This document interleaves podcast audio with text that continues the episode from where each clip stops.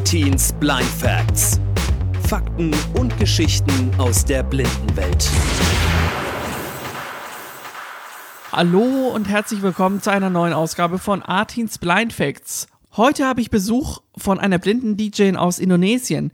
Sie ist ähm, mittlerweile 31 Jahre alt und äh, lebt in Europa, in genau zu sein in Österreich. Sie ist jetzt bei mir hier im Studio. Carolina, nice to meet you.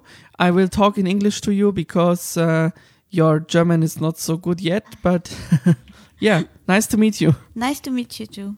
How are you? I'm good. Thank you. And you? I'm good, thank you. I'm I'm really good. And now we have a Christmas time and it's really yeah. nice. Yes, yes. Even in the pandemic situation. Even in the pandemic situation, exactly. Um so yeah, I told to the people right now, um, you are blind. Uh, Yeah. Are you blind since you were born or? Uh, no, sorry. I'm blind uh, since I'm three years old because uh, retinoblastoma uh, is a kind of tumor in the eyes. Like me, yeah. Yeah, the It's, same. It's the same, yeah.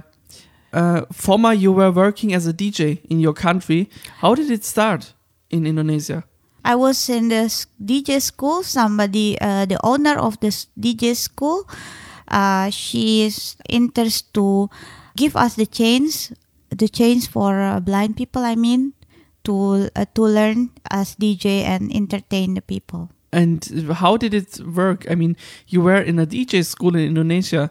How did you follow the the lessons? Actually, this school not for blind, not special for blind. For blind, I mean, but yeah, they are, um, have s- uh, special attention for me. Even they never never teach uh, the blind people before, but my instructor were very kind to me and very patient. And uh, also, I have to explore by myself. Uh, for example, I was uh, learn with turntable. So uh, for the CD, I just put the sticker or braille, so I know uh, which CD or um for for the instrument too. I put uh, like Mm. Um sticker or or a braille sticker. Ah, okay, interesting. So you always worked with something uh, braille. Yeah, it's it's really it's really interesting for me too. We have both the same interests. Yeah. We are both DJs, blind, Yeah. and have the same uh, sickness like uh, retinoblastoma. Yeah, And uh, many in comments. yeah, exactly. So you have worked in clubs also. yeah. I I work in a club. How did it work? So I have to use the club uh, who invited me the the turntable. I need time to to orientation before I perform. Great, great.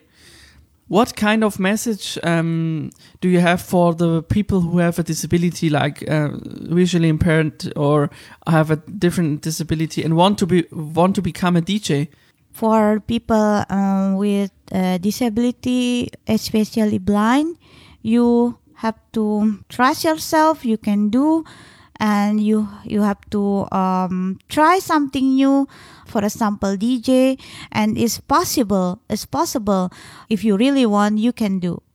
Just you have to learn and trust yourself. Exactly, because uh, that's um, what you what you um, yeah what actually you can do. Um, because it's the best thing actually.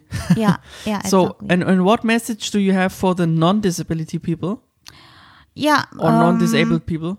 especially for the people yeah for uh, non-disability please give us the chance to improve ourselves i mean the disability uh, people with disability we can entertain you we can prove just just give us the chance just give us the opportunity So, what kind of genre did you play in the club?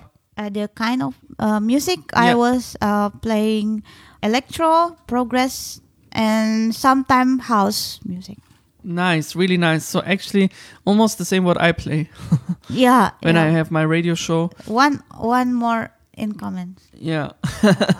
and now you're learning with me how to use the software Yeah. Samplitude Yeah, exactly. Yeah, because and how uh, you can before produce your music. Yeah, because before you, yeah, be, yeah because before I used turntable, turntable and now I learned from you how to use the software the computer uh, from computer it's I think it's a good for the blind uh, because it's accessible and uh, yeah you can you can do like um, produce music and uh, mixing and yeah what what the people can and editing, audio Editing. editing. yeah what the people general can do i think uh, you ha- have possibility to do that with this Exactly, software. exactly. Yeah, and I'm really happy to have you here.